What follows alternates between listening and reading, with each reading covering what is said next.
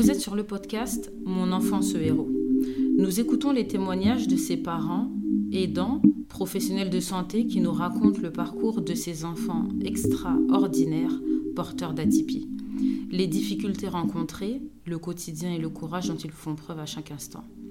Nous vous souhaitons une bonne écoute. Aujourd'hui, nous recevons pour ce premier épisode une maman.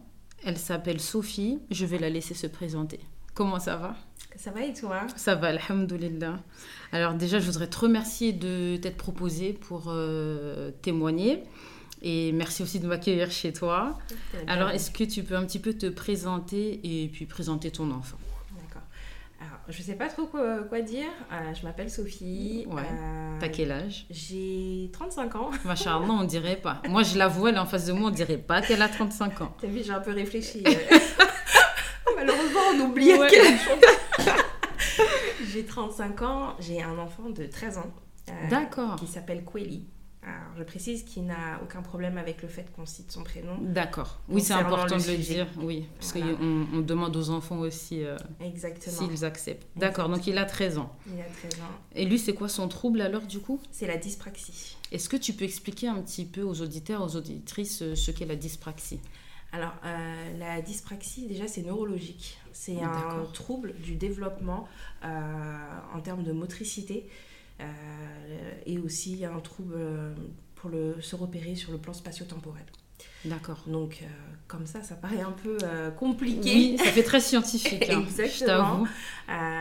sur le plan de la motricité, ça va être des enfants qui parfois vont avoir du mal à marcher, qui vont avoir du mal à écrire plus tard dans leur scolarité. Mhm. C'est des exemples. Mhm. Euh, pour la, la partie euh, spatio-temporelle, ils vont avoir énormément de mal à se repérer et dans l'espace et dans le temps. Même s'ils sont à un endroit qu'ils ont vu de nombreuses fois, ils savent très bien où est-ce qu'ils sont, ils peuvent très bien se perdre pour rentrer chez eux, même si c'est à une minute de chez eux. D'accord, alors moi je je connaissais pas euh, en tout cas ce trouble-là. Mhm. Donc ça, ça fait partie des troubles 10, tout ce qui est dysgraphie, dysorthographie. Exactement. D'accord. Exactement. Et euh, comment est-ce que toi tu as détecté que ton enfant avait ce trouble Ce trouble, excuse-moi. Alors, euh, au début, je savais pas que c'était un trouble. Euh, Ok. Je t'avouerai que je connaissais que la dyslexie, qui est Comme certainement beaucoup de le personnes. plus connu. Ouais, hein. surtout à l'école, dès que tu sais pas trop bien écrire, il doit être dyslexique. Exactement. On connaît l'orthophonie et la dyslexie, mais c'est tout. Ouais, je, ouais, je- je te rejoins là-dessus. Euh, mon fils, en fait, il a été en école euh, privée, en maternelle. Ok. Et donc, il avançait très vite. Il Mhm. était en avance sur le programme, comme tous les enfants de la classe. Mhm. Euh, en sortant de cette école privée, il est allé dans le public au CP. En arrivant, il était en avance par rapport aux autres enfants qui, par exemple, apprenaient à lire seulement maintenant, et lui savait déjà lire et savait déjà écrire. Euh, sa façon d'écrire était euh, disproportionnée, mais quand on a 5 ans et demi, 6 ans, on s'affole pas. Euh, je voyais qu'il avait un- des difficultés à se faire des copains. Euh, Je voyais qu'il se battait énormément. D'accord. Je voyais qu'il avait du mal à, même s'il parlait, il a parlé tard, il a parlé, il avait certainement 3 ans et demi. Euh, et quand il a parlé, il a tout de suite parlé, mais des longues phrases. alors Oui, il parlait bien correctement, il faisait pas des. Ça. Comment on dit Des gargouilles. Exactement. Mm. Mais euh, il y avait un décalage par rapport aux autres enfants. Lequel? Je ne savais pas l'expliquer. Euh, au fur et à mesure du CP, je me suis rendu compte qu'il prenait du retard par rapport aux autres enfants. Mhm. Ce que j'expliquais à la maîtresse, c'est s'il arrive au CP et qu'il sait lire et qu'il sait écrire, normalement c'est censé se fluidifier au cours de l'année. Bien sûr, et puis même qu'il augmente aussi. C'est ça. Pourquoi est-ce qu'il y a certains copains, euh, il ne connaît pas leur nom? Ils sont dans la classe, ils sont moins de 20 et il connaît une personne, deux personnes de sa classe. Qu'est-ce qui se passe? La maîtresse me dit Vous vous affolez pour rien. Ça, c'est le grand classique. ah, ça, c'est le grand classique. À la fin de l'année, je fais un constat. Mon fils est comme un enfant de CP qui a été dans le public normal. Il n'a pas évolué du tout. Mais il a stagné ou, tu, ou toi, tu dirais qu'il a euh, régressé? Je sais même pas te dire. D'accord. Mais c'est clair que c'était. En tout cas, il n'avait pas évolué, quoi. Exactement. Ok. Euh, on s'attend aussi à ce qu'il y ait plus d'autonomie. Mhm. Euh, non, il n'y avait pas plus d'autonomie. On- J'avais l'impression effectivement que ça s'était figé. Donc mon fils que j'ai déposé en premier, le premier jour de la rentrée Mhm. au CP, c'était le même que j'ai récupéré le En mois de dernier jour. euh, voilà. D'accord. Je me suis dit, mais non, d'habitude ça s'est pas passé comme ça Ouais. en maternelle, donc pourquoi ici? Qu'est-ce qui se passe? En CE1, au fur et à mesure, euh, la maîtresse me dit, euh, vers euh, le deuxième ou troisième trimestre, elle me dit, je crois que votre fils, il, est peut-être dyspraxique. Elle a énormément de mal à me le dire. Mhm. Je me dis, mais qu'est-ce que c'est? Elle me dit, allez voir une psychomotricienne et elle pourra peut-être vous en dire plus. D'accord. Et, et quand- elle te dit ça, mais euh, en interne à l'école, eux, ils font rien? Non. Rien du tout? Rien. Mais quand je te dis rien, mais rien. C'est ouais.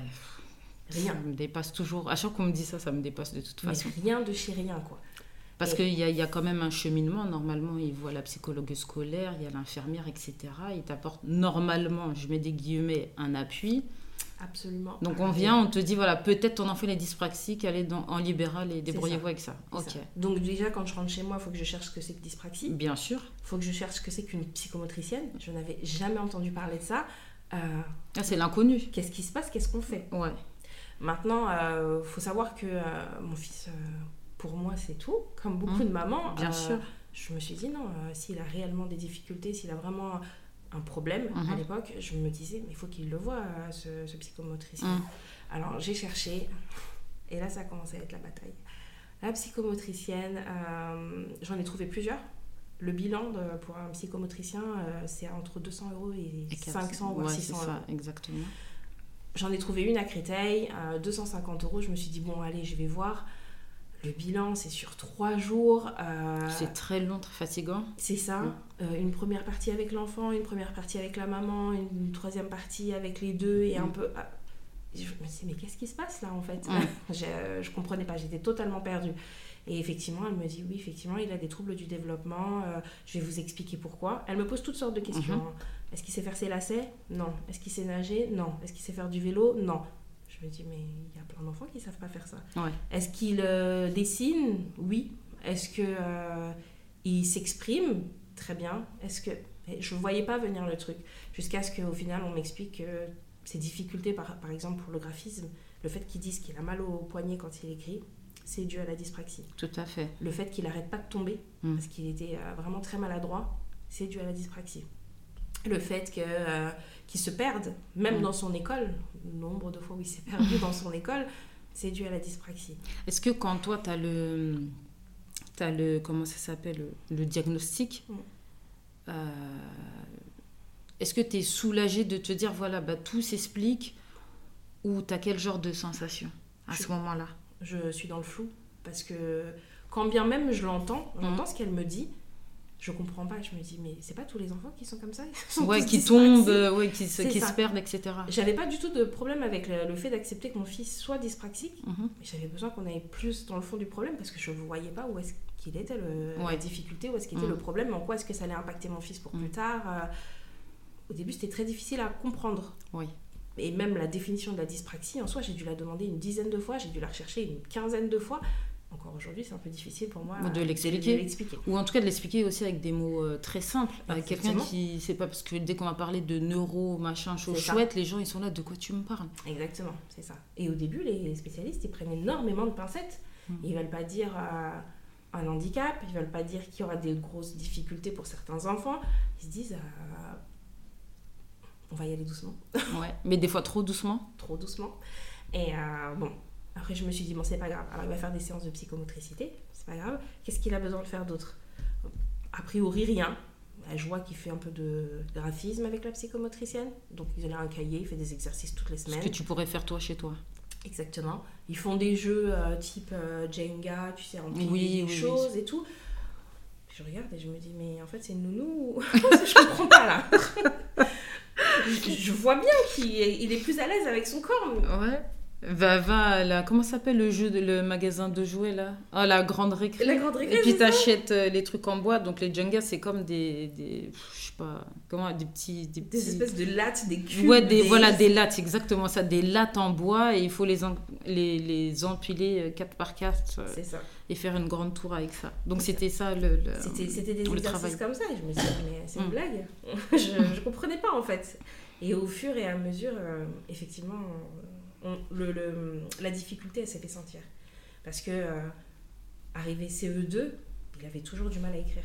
Il savait parfaitement écrire, parfaitement non. C'était disproportionné et il avait énormément mal au poignet quand il écrivait ne serait-ce qu'une seule phrase. Je m'appelle Kweli. Mhm. Ça lui faisait trop mal au poignet. Et là, on commence à sentir euh, la difficulté pour sa scolarité future. Forcément, ouais. Comment est-ce qu'il va faire? Et même lui, par rapport à, à- aux autres camarades, il se sent comment quand il rentre de l'école? Qu'est-ce qu'il te dit? Est-ce que déjà vous lui expliquez qu'il est dyspraxique, que c'est un trouble, ce que c'est? Comment lui, il le prend? Euh, En CE1, fin CE1, il commence à se battre énormément. Ok. Énormément. Au début, moi, je comprenais pas pourquoi. Je me suis dit, punaise, ça y est, j'ai un garçon qui fait que de se battre. Qui fait que des bêtises, oh là là Comment je vais faire? Comment je vais m'en sortir Et euh, au début, il va pas dire pourquoi. CE2, comme il est très à l'aise avec sa psychomotricienne, il lui dit, euh, parce qu'il y a une partie de psy, forcément, il lui dit qu'on se moque beaucoup de lui à l'école. Que- Ah, donc ça, il le verbalise avec elle, pas avec toi Pas avec moi au début. D'accord. Pourtant, je lui demande, Ouais. ça va, ça se passe bien euh, Oui, ça va. ouais, ça Il va. te protège, toi. Exactement. Ok. Euh, la psychomotricienne m'en parle un petit peu, sauf qu'il commence à tellement se battre que le directeur m'appelle. Il m'appelle, il m'appelle, il m'appelle toutes les semaines. La chance qu'on a eue, euh, Dieu merci, c'est que il a été vraiment très bienveillant avec mon fils. Il aurait pu dire euh, ça y est, on en a marre, euh, faut le virer. Quand il a vu toutes les démarches qu'on a entamées pour lui, Mm. il s'est dit non, eux ils en veulent, on va travailler avec eux. Et euh, ils écoutaient beaucoup mon fils. Qu'est-ce qui s'est passé? Bah, Ils arrêtent pas de m'insu- m'insulter, ils arrêtent pas Mm. de m'engueuler, ils arrêtent pas de me dire ceci, cela. Donc ils ont été très gentils avec lui. Très, mais très, très, très gentils avec lui. Et quand c'était sa faute, bien sûr, il fallait le Oh, punir. bah, hein. bien sûr, bien bien sûr. entendu. On sanctionne. C'est ça. Mais euh, en même temps, euh, Quilly, il faut nous parler. Si ça te fait la peine d'être euh, légèrement différent des autres, tu nous le dis. Mm. Le problème s'est posé quand il y a eu l'AVS après. Ah, bah oui. Parce qu'en plus, là, c'est tout le monde qui la voit, la VF. Exactement. Moi, j'ai une AVS, les autres n'en ont pas. Alors là, la difficulté à accepter le fait qu'il a une AVS, Moi, je sais que pour les certains enfants, c'est très difficile. ça a été horrible. Ouais, ils veulent pas. hein. Et ça a été horrible. L'AVS lui posait des questions type, elle lui, refra- elle lui, euh, elle lui euh, j'allais le dire en anglais, Mm. elle lui euh, expliquait les exercices, les consignes. Il voulait pas écouter parce que c'était elle qui lui, euh, qui lui avait euh, expliqué la consigne. Si Lui, voulait que ce soit l'instituteur ou l'institutrice. Comme pour les autres. Comme en fait. pour les autres, Pourquoi moi est-ce qu'il y a une troisième personne et ça passe par cette personne Mm. avant d'arriver à moi l'information? Je veux pas. Pourquoi cette personne elle écrit pour moi? Du mal à accepter aussi qu'il n'y arrivait pas du coup.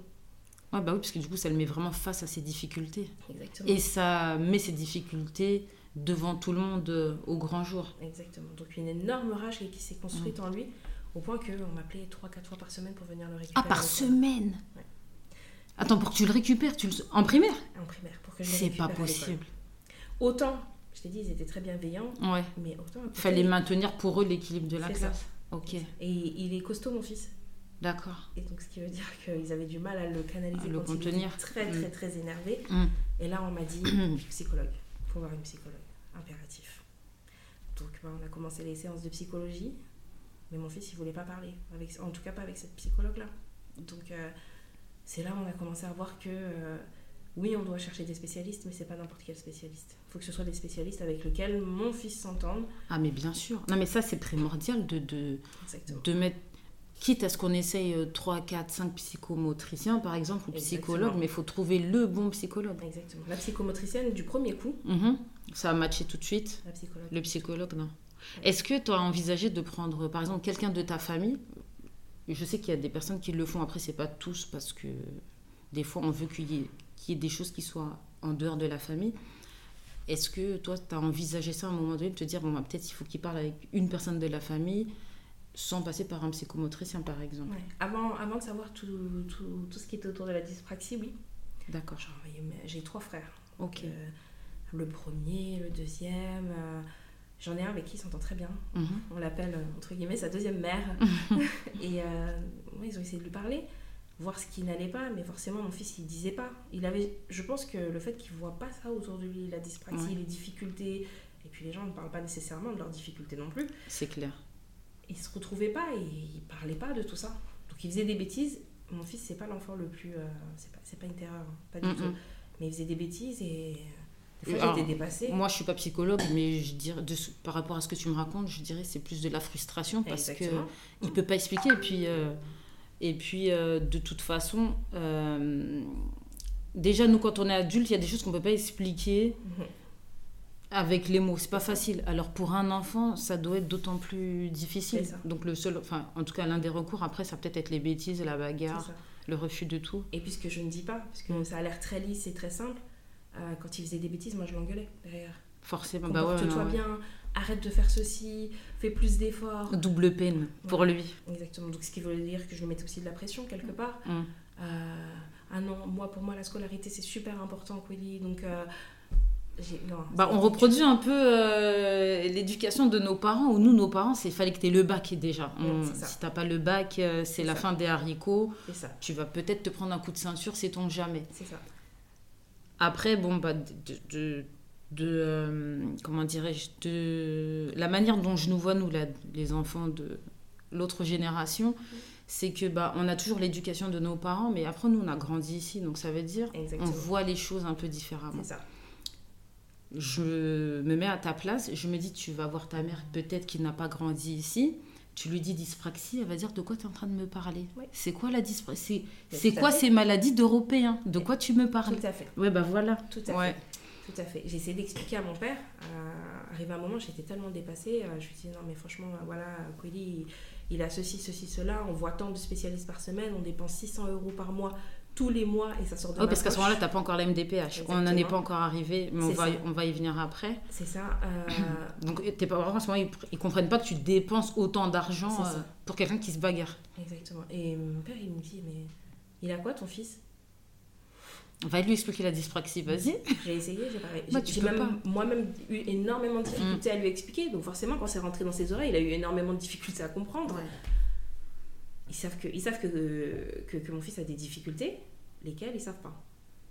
D'accord. Encore aujourd'hui, c'est c'est difficile pour eux de comprendre. Vraiment Mm. très difficile. Mais ils Ça, le voient c'est- pas comme une maladie. Pour eux, c'est juste Non. il a des difficultés à l'école et ça s'arrête là, quoi. Exactement. Parce que quand tu vois mon fils, et, quand, et il est bien là, euh, le problème avec tous ces enfants qui sont euh, euh, 10, Mm. on le voit pas en apparence, qui sont dyspraxiques. Non, c'est pas écrit sur leur visage. Exactement. Qui tombent, tu vas te dire, bah, pff, je sais pas, il fait. Il est gauche, ça y est, il est C'est tombé. ça. Ouais. Et ça. Ou au pire, euh, il fait un peu euh, le clown et puis c'est tout, quoi. Mais tu te dis pas que ça peut être dû à un handicap trouble. de tous les jours, bien sûr. Exactement. Et donc, ça a été très très difficile pour moi Mm. d'expliquer aux gens, non pas parce que j'avais honte, mais parce que j'arrivais pas en fait. Je savais Mm. pas quoi leur expliquer pour qu'ils comprennent. Et effectivement, tu as la, la génération de mes parents où. de quoi tu parles Ouais, qu'est-ce que tu racontes? C'est ça. Mais après, tu as aussi ma génération à moi qui sont nés ici et qui n'ont pas connu tout ça. Finalement, on se rend compte que quand on n'a pas affaire à un certain handicap, à un certain trouble, à une certaine difficulté, Mm. On, a des difficultés à comprendre. Mais bien sûr, mais est-ce que t'as pas eu cette euh, fameuse remarque Mais non, mais ton enfant, il est pas handicapé. Ah, mais bien sûr que oui. Ah non, ton... bah non, il est... non euh, le- le- je pense pour moi la pire, c'est bah non, il est normal. Ah oui? Euh, ouais. Mais oui. Ah, mais moi, j'ai pas vu qu'il a un problème. Mais Bah, t'as oui. envie de leur dire, es-tu médecin? Parce que moi non plus, j'avais pas vu. mais Oui, me on n'avait pas remarqué, on est. oh purée.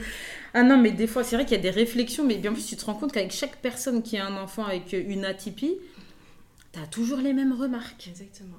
Mais le, ce que comprennent pas ces gens-là, c'est que avec tous les efforts qu'on fournit à côté, ta question, elle est en train d'invalider tous les efforts qu'on est en train de faire, alors Ouais. que tu sais pas à quel point on souffre parfois de tout ça.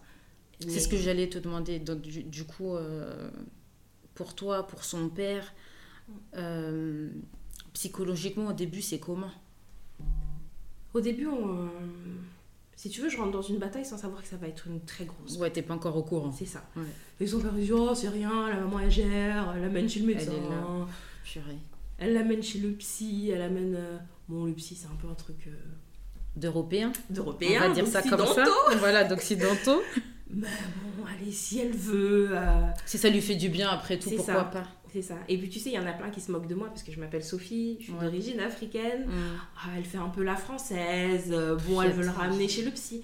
Il y a mais- tellement pas de rapport. Mais ça, moi, ça me fait pas plaisir en fait euh, que mon fils il ait besoin d'aller Mm. chez un psy. C'est-à-dire qu'il y va pas juste comme ça. Juste pour dire qu'il y va, quoi. Non, oui, non, voilà. Donc ça a été. euh, au début, c'était non, allez, je livre la bataille. Et on je me suis donné mais à fond, Mm. à fond, à fond. Et maintenant que ça s'est stabilisé, c'est maintenant que je souffle. Mais c'est maintenant que je me rends compte à quel point on a souffert Alors là, énormément. À combien de- d'années de bataille?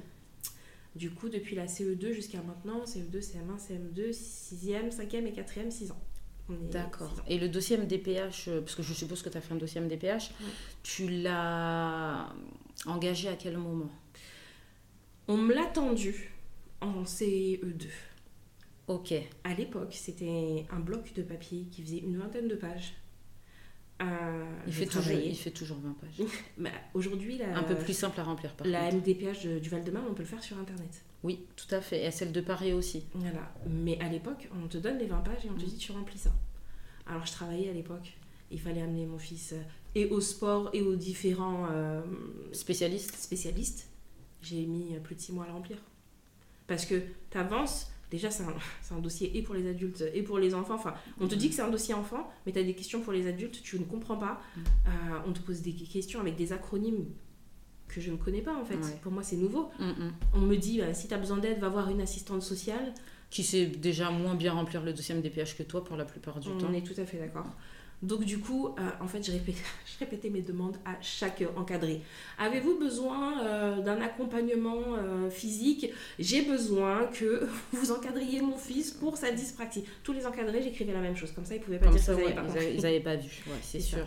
Mais à côté des 20 pages qu'il fallait remplir, il fallait aussi peut-être 20 documents à côté. C'est ça. que j'allais dire, parce qu'il fallait les bilans aussi. Exactement. Bilan psychomotricien, bilan euh, de la psychologue, euh, bilan euh, des équipes pédagogiques qu'on faisait à l'école. Euh, mais à la fin, je me suis retrouvée avec un dossier. Mm. Je me suis dit, mais c'est quoi ça? C'est pas possible. Ils ont intérêt à le Oh, traiter. et Ouais. vite. Et, et tu te rends compte que. Alors, je sais pas si tu connais Kafka. Ah, le- oui, le de- à, oui. à l'école. Mm. Tu sais, quand tu rentres dans les administrations, on dit va à gauche, va à droite, monte, descend, ça n'a aucun sens. Oui. C'est exactement ça. Tu déposes le dossier, non, il manque un tel papier, non, il est là, il y a la photocopie, j'ai le récépissé, j'ai le Mm. même dossier que vous, il est dedans. Vous n'avez pas écrit dans le courrier quelle demande J'ai écrit dans le courrier telle demande. Regardez la ligne numéro 15, il y a écrit que je sais pas quoi. C'était tellement difficile. Donc tu t'épuises toi-même au final. Exactement, exactement. Au point que mon dernier dossier MDPH, puisque j'ai dû le renvoyer quatre fois, Oh, c'est pas vrai. à chaque fois j'écrivais S'il vous plaît, traitez ma demande parce que vous contribuez à la fatigue mentale qu'on subit tous les jours. Tout, à chaque fois, je ponctue Mm. mon, mon courrier par ça. À chaque fois, à chaque fois, à chaque fois. Et ça prend six mois pour eux pour le traiter.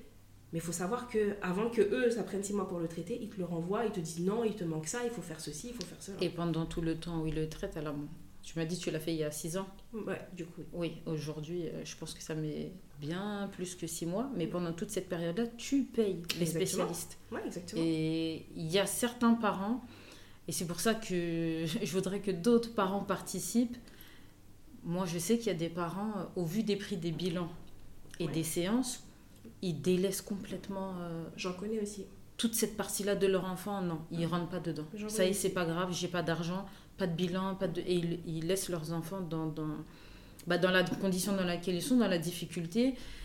Mais ce que je veux dire, c'est qu'il faut pas les blâmer parce que c'est clair, si t'as pas les comprends. épaules, tu vois quoi Ouais, mais c'est clair, parce que si tu vois, si t'as pas les épaules, si t'as pas le mental, si t'es pas quelqu'un de fort à la base, Mm. tu vas pas te battre comme toi, tu t'es battu.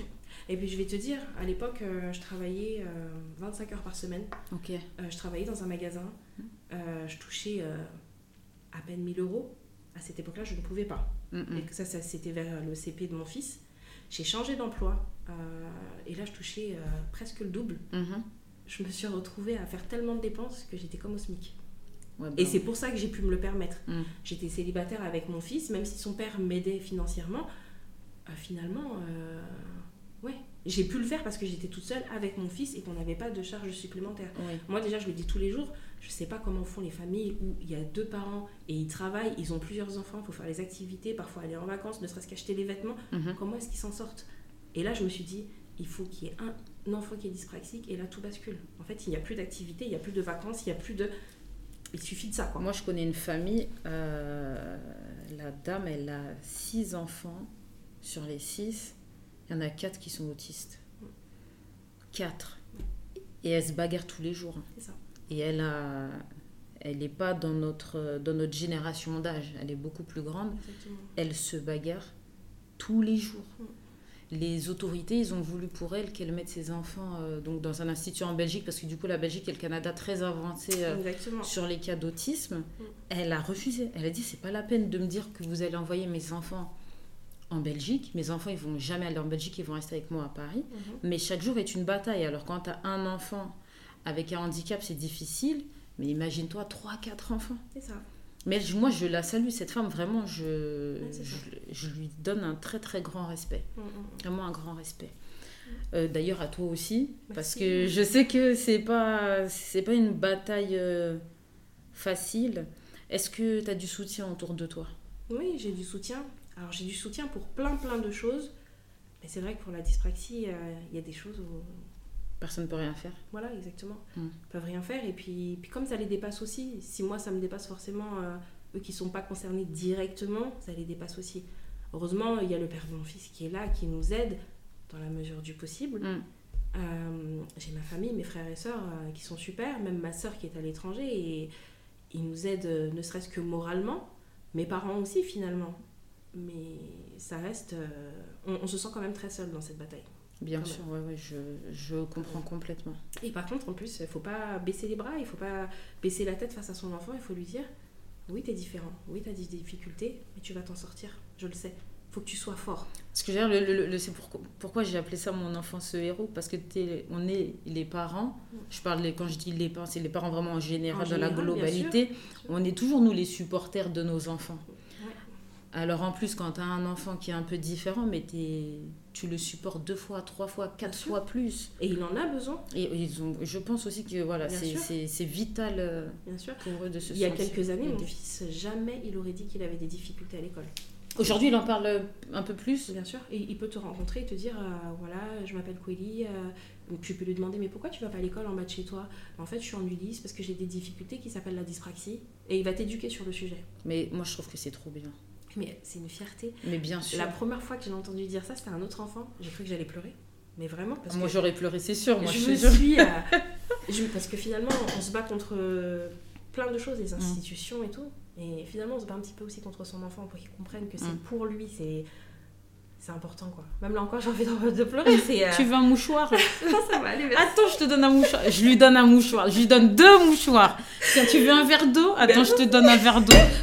Non, mais ah, désolé pour le bruit, les auditeurs, les auditrices. Je vais lui servir un verre d'eau parce que là, c'était sûr qu'on allait partir dans de l'émotion. Tiens, ma belle, voilà. Désolé pour les bruits d'eau. Pardon, pardon. Je profite, je me sers en même temps. Il n'y a pas de souci. Voilà. Mais euh, non, mais là où tu peux être fier, c'est que en fait, il a vachement évolué parce que tu es parti de, du CE2 où il faisait la bagarre. Ah, Aujourd'hui, il est en quatrième et il explique à des enfants de son âge ou peut-être même pas de son âge. Voilà, oui, c'est vrai, tu peux me trouver différent. C'est vrai, j'ai une différence. Elle est celle-ci, celle-ci, celle-là. Mhm. Mais tu es obligé d'être euh, d'être fier et d'être ému, mais c'est normal. Avant, il avait une description de lui-même qui était très négative. Euh, moi, je suis bizarre. Non, tu n'es pas bizarre, tu es différent. Mm. Et finalement, toi, ta différence, c'est la dyspraxie. Moi, qui suis cataloguée comme normale, j'ai d'autres différences. Je cours pas vite, je suis grande, je suis... En fait, ça peut être différente. Alors, c'est pas des difficultés qui m'impactent autant que lui, mais on a tous des différences, en fait. Et c'est ça qu'il faut qu'il comprenne, et il a fini par le comprendre. Ah, c'est vraiment trop bien. Bon, il est pas là, mais c'est la là. je l'aurais fait. euh, J'aurais pas pu lui. Bon, bref, je l'aurais félicité vraiment, vraiment, vraiment. Euh, J'ai une petite question. Du coup, tu, tu disais que tu travaillais. Aujourd'hui, est-ce que tu. Enfin, à, à partir du moment où tu as su que ton fils il avait cette difficulté, est-ce que tu as pu garder le même travail ou tu as dû adapter ton activité professionnelle euh, à la difficulté de ton enfant? Euh, encore une fois, euh, le destin fait très bien les choses. Alhamdoulilah. Il s'avère qu'il y a eu un licenciement économique dans ma société. Mhm. Euh, donc quand je te disais que mon- le directeur m'appelait trois, quatre fois par semaine, que je quittais le travail, on était sur la fin, euh, la fermeture de ma, en tout cas d'un segment de ma société. Et donc c'est pour ça qu'il me disait trois fois rien d'ailleurs. D'accord. Et quand ça s'est fermé, j'ai eu beaucoup plus de temps pour mon fils. Et d'ailleurs, ça a été plus simple. Mm. Vraiment plus simple. Mon fils, il avait besoin de moi. Ne serait-ce que même pour du réconfort. Euh, je venais le chercher à la sortie de l'école. La maîtresse me disait, bon, il aimait pas trop quand elle me disait quoi, c'était fâché. Mais euh, il aimait bien que je sois là aussi, comme pour être un bouclier face à toutes ces personnes, parce que ça faisait vraiment trop de personnes. Ouais. Autant j'étais là pour les spécialistes, mais j'étais pas là spécialement euh, pour euh, le professeur, le directeur, le... Mm. Et il avait besoin de tout ça. Il en a eu vraiment, mais vraiment, vraiment besoin, quoi. C'était, euh, ça a été compliqué à certains Mm. moments. D'accord. Et aujourd'hui, tu as repris une activité Oui, j'ai repris une activité. Aujourd'hui, ça s'est largement stabilisé, mais on est passé par tellement de spécialistes, mm. orthoptistes, euh, euh, ergothérapeutes. Aujourd'hui, c'est une ergothérapeute qui est là d'ailleurs. À la place de la psychomote, du coup. Exactement. Et là, il apprend, et enfin, il apprend. On fait des exercices pour faciliter sa son graphisme, Ok. mais aussi euh, il apprend à taper sur l'ordinateur de telle sorte à ce que si vraiment il a trop mal au poignet, sa scolarité va continuer sur un ordinateur. D'accord. Et est-ce que tu as pensé, tu sais, aux petits scanners On propose des fois des petits scanners. Aussi. Il prend l'élève qui écrit le mieux et il scanne euh, sa page. Alors aujourd'hui, euh, les profs sont très volontaires. Et ils lui photocopient. D'accord. Euh, je précise. Et je précise encore une fois.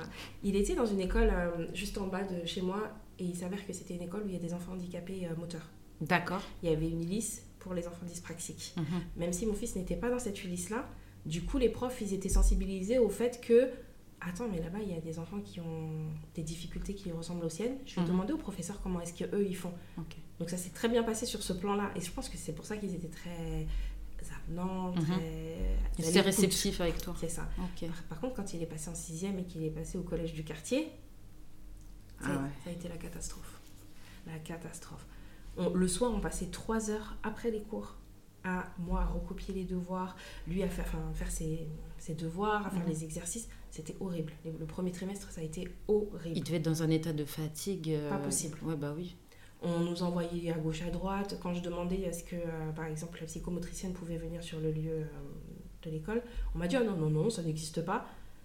Un mois plus tard, j'apprends que si. Bah bien sûr, ça existe. Ils font les réunions éducatives. Et du coup, les psychomotes, elles viennent.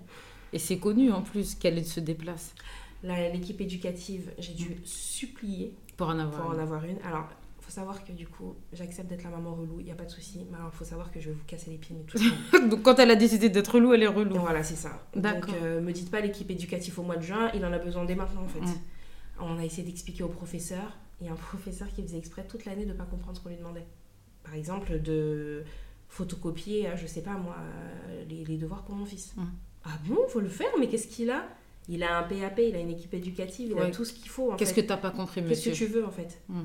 Donc, des fois, je venais à l'école, je disais, en fait, il y a un problème. Mais en plus, le PAP, lui, il a, lui, il a dû le signer, de toute façon, le PAP, le professeur. J'ai même demandé à la principale, aujourd'hui, je veux voir ce professeur, le professeur principal et vous. Parce que le PAP, ça rend obligatoire le fait qu'ils mettent en place bien des, sûr.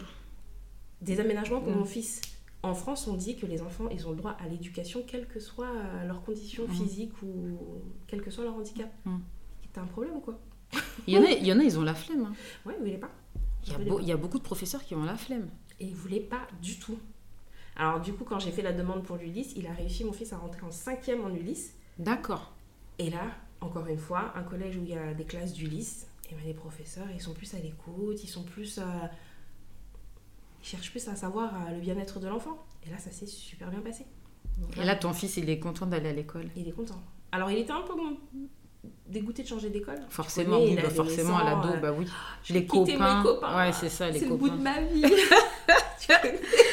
ah, je vois très très bien de quoi tu parles. Mais là, en quatrième, c'est sa deuxième année. Il est super content. Il a plein de copains. Euh, voilà, c'est super. Ah bah c'est bien, franchement, c'est une bonne, euh, c'est une bonne chose. Euh, effectivement, avec le parcours que tu as eu, on, voit et on, sent que ça a été vraiment une bataille, euh, mm. une bataille compliquée. Mm. Est-ce qu'avec tout ça, tu as le temps de prendre soin de toi, juste de toi, Sophie? Aujourd'hui, oui. Aujourd'hui que ça s'est stabilisé, aujourd'hui que qu'il est aussi autonome, très mm-hmm. autonome, oui. Je suis un temps, non. Tu t'étais bloqué uniquement sur ton fils C'est-à-dire tu... Tout, est, tout était autour de la dyspraxie de mon fils. D'accord. Tout, mais absolument tout. Mm, c'est-à-dire que mon fils avait des difficultés à l'école.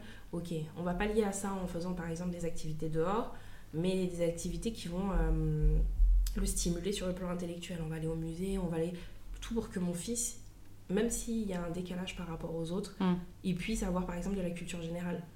Parce que ce que je disais à mon fils, euh, c'est pas parce que tu as des difficultés sur un point que tu que sur tout le reste, oui, bien sûr. Exactement. Donc il se retrouvait à l'école à avoir euh, énormément de culture générale parce qu'on mm. faisait des voyages, des sorties que les autres ne faisaient pas. Mais il avait ses difficultés pour écrire. Les autres enfants n'avaient pas de difficultés pour écrire, mais ne faisaient pas toutes ces sorties à côté. Forcément, bah ouais. Voilà. Mm, mm. Donc, euh, ouais, c'est Je me suis totalement oubliée à ce moment-là. C'est ce que j'allais te dire, ouais. Tu t'es Totalement. laissé. Ouais, exactement. Bah là, tu, tu récupères euh, un petit Et- peu maintenant. Exactement, c'est ça. Il faut que tu prennes soin de toi. C'est ça. Parce que je pense que les parents, si, euh, surtout les mamans, il y a beaucoup de mamans qui sont comme ça, c'est vraiment 200% pour leurs enfants. Et elles s'oublient, mais parfois quand tu t'oublies, Mm. euh, finalement ça n'aide ça pas forcément ton enfant. C'est pas dans pas dans tous les cas hein, Mm. que je parle je parle pas de manière générale. Mm. C'est bien si euh, certaines elles- si elles peuvent bien sûr en fonction de leurs moyens et des conditions voilà de prendre un petit peu soin d'elles, ne serait-ce que d'aller sortir marcher seule Exactement. avec personne, tu vois. Ouais, dis, tu veux, en plus, tu as un beau lac euh, ici, même à Créteil. Elle a un très joli lac. Donc, tu peux aller profiter un peu, rentrer, puis ça te met dans, dans une autre dynamique euh, pour ton enfant. Exactement. Mais pour ça, il faut que ta vie se soit stabilisée parce que Bien sûr. aller marcher euh, au lac de Créteil avec ta tête Avec- remplie des rendez-vous, des trucs que tu dois faire. En plus, le temps que tu arrives au parc de Créteil, c'est l'heure à laquelle tu dois être chez l'ergothérapeute, Tu tu peu. peux pas. Non, non, mais ouais, je, ouais, je, je vois la charge mentale euh, Ouais, c'est super important. à 800%, quoi. Ouais, c'est ça. Mais du coup, mon fils m'a beaucoup éduqué sur certaines choses. Mm. Moi, euh, pour moi, euh, c'est pas que je ne croyais pas à la psychologie, mais je voyais pas pourquoi on irait chez le psychologue. Au fur et à mesure des séances, quand j'ai vu que mon fils, ça lui a, ça lui a servi finalement de pouvoir parler, de s'exprimer en, en terrain neutre. Ouais. Hum, il va pas se sentir jugé selon lui. Euh, arrive un moment, euh, il me dit euh, Maman, je vois que tu es fatiguée, peut-être que toi aussi tu as besoin d'aller chez le psychologue. tu vois? Il est trop mignon. Alors que euh, tu penses sérieusement que certains membres de ma famille africains comme ils sont, ils me diraient Tu m'as l'air débordé, tu veux pas aller chez le psychologue je- la T'as vie. l'air débordé, euh, rentre un peu plus tôt chez toi. C'est ça. Fais une sieste, Inch'Allah, ça ira mieux demain matin. Quand j'étais plus jeune, ma mère elle avait l'habitude de me dire euh, Je disais Maman, je m'ennuie. Elle me dit Fais le ménage. Ouais, je... Oh, mais c'est grave. Mais grave. On n'a pas les mêmes notions. Va quoi. repasser, va repasser. J'ai Mais pas je- dit que je voulais je souffrir, j'ai dit que je voulais divertir. Mais est-ce que elle, elle se divertit? C'est ça la question. Est-ce que nos mamans, elles se divertissent? Elles se divertissent pas, elles. Mais du coup, je- mais du coup aujourd'hui, j'éduque ma mère aussi sur ça. Quand elle est fatiguée, qu'elle est débordée, je dis Mais maman, sérieusement, est-ce que tu penses que tu peux cumuler ça, ça, ça et ça? Elle me dit C'est vrai. J'ai dit Bah Mm. oui. Mais ça, j'ai dû l'apprendre. Mm. Mon fils m'a éduqué sur le sujet et maintenant, indirectement, puisqu'il ne le savait pas à l'époque. Ouais. Et maintenant, bah, j'apprends à ma mère à, à lâcher du lest, même si c'est difficile pour eux. Ouais, non, mais les parents, ils sont. Ils sont. Ils sont, j'allais dire, ils sont faits en béton des fois. tu sais, ils, ils arrivent à supporter des épreuves et être, tu sais, toujours. Tu sais, il n'y a pas d'émotion, ils sont là. Exactement. Ils Bah, sont eux, fatigués, mais ils sont là. Toujours, ils sont, nos parents, ils sont pas comme nous. Quand ils nous disent, ouais, vous, les enfants de France, les enfants de France. les enfants de France, voilà. Je pense qu'il y a d'autres enfants de France qui vont nous écouter. Les enfants de France, ouais, on leur arrive pas à la cheville, mais pour de vrai en plus. C'est c'est sans. Sans, sans- je sais, j'ai même pas le terme, mais on n'arrive pas à la cheville Non, de nos parents. Et c'est clair et net. hein. Je lui ai dit encore il y a quelques mois à ma mère, je lui ai dit mais jamais je serai capable de faire ce que toi tu fais, impossible. Ah ouais, moi non plus. Moi, je fais des trucs, mais jamais je peux arriver à la cheville de Bien ma sûr. mère. Moi, je me rappelle quand à 4h du matin, elle part. Elle rentre, il est tard, elle rentre, elle te fait le ménage et elle te fait à manger. Mais ça. pas les manger de nous, la pâte et steak. C'est exactement ça. Non, elle fait pas ça. Elle fait une vraie sauce, genre deux heures de temps et Ouais, tout. c'est ça. Moi, je rentre euh, chez moi à 18h, je m'assois et j'attends que l'assiette. qui mange. hein. Ah ouais, non, moi, c'est pas compliqué. Soit il y a personne qui mange, soit quelqu'un me fait une assiette. Tu vois, et je Exactement. me prends pas la tête. Nos mamans, jamais de la vie. C'est ça. Jamais de la vie. Alors imagine, on aurait mis nos mères, il y aurait eu nos mères avec euh, les difficultés de nos enfants. Mais je te jure, mais même ça, elles nous auraient peut-être même battu à plat de couture sur ce terrain-là. Mm, mm, mm. Ouais, c'est clair. Elles sont vraiment, franchement, grande dédicace à nos parents, à nos mamans. Ça. Euh, dédicace à toutes les femmes qui sont des, des guerrières avec les enfants euh, différents, on va les appeler différents. Il y a un ami à moi qui m'a dit il y a 2-3 jours, parce qu'on discutait euh, d'un sujet, enfin de ce sujet, il m'a dit c'est pas des enfants différents, ce sont des arcs-en-ciel. Et j'ai trouvé ça magnifique. Il a dit les enfants qui sont, euh, je mets des guillemets, normaux, il jaillit d'eux un arc-en-ciel, tu sais, l'arc-en-ciel quand il est plein, il est, chaque couleur elle est collée. Ouais. Il a dit non, nous, non, nos enfants, c'est comme un prisme. Et chaque couleur, elle sort, euh, séparé de l'autre. Et c'est à toi de recoller toutes les couleurs ensemble. Et j'ai trouvé ça trop beau. C'est ça. J'ai dit, bah ouais, en fait, c'est ça, les enfants arc-en-ciel. On va peut-être les appeler euh, les enfants arc-en-ciel. C'est plus, plus, joli comme ça. Alors, est-ce que tu aurais des conseils à donner pour les mamans euh, et les papas et les aidants qui se retrouvent dans cette situation Pas forcément avec la dyspraxie, mais avec euh, d'autres handicaps. Qu'est-ce que. Je pense qu'il faut s'écouter. Quand on vous dit non vous en faites trop, euh, non. Il euh, y, a ce que certains ils appellent l'instinct maternel. Il mm. faut s'écouter, il faut pouvoir s'écouter, il faut se faire confiance. C'est pas facile. Il y, a des, y a des aidants qui, qui finalement ne sont pas là du tout pour aider, qui, qui sont plus là pour enfoncer qu'autre chose. Mais euh, on s'en sort, on finit par s'en sortir. Ça peut être une bataille très longue, très difficile, mais on finit par s'en sortir. Et même si à la fin, là aujourd'hui, six ans après, mon fils a toujours des difficultés, je vois l'évolution et je suis fière de, de me dire qu'il ben, y a une véritable évolution. Mm. Et demain, il ne pourra pas se reprocher à lui-même de ne pas avoir fait le nécessaire et moi, je ne pourrais pas me reprocher de ne pas avoir fait le nécessaire. de l'avoir laissé comme ça. exactement. Mm. Donc voilà. Bah écoute, euh, Sophie, merci du fond du cœur. Merci pour ta participation. Vraiment, je t'ai trouvée euh, ultra touchante. Mm. Ton témoignage, j'ai trouvé très très fort. Et euh, encore merci de m'avoir accueilli chez toi. Vraiment, euh, ça, me, ça me touche vraiment beaucoup. Et puis, euh, bah, on se dit à bientôt. À bientôt. Enfin, dès que j'aurai appuyé sur stop, on va continuer à discuter pour tout vous dire. Mais à très bientôt, Sophie. À bientôt. Au revoir. Au revoir. Merci d'avoir pris le temps d'écouter le témoignage de Sophie. Si vous aussi, vous souhaitez nous apporter votre témoignage, vous pouvez nous contacter directement sur Instagram sur le compte Mon enfant ce héros. À bientôt pour un prochain épisode.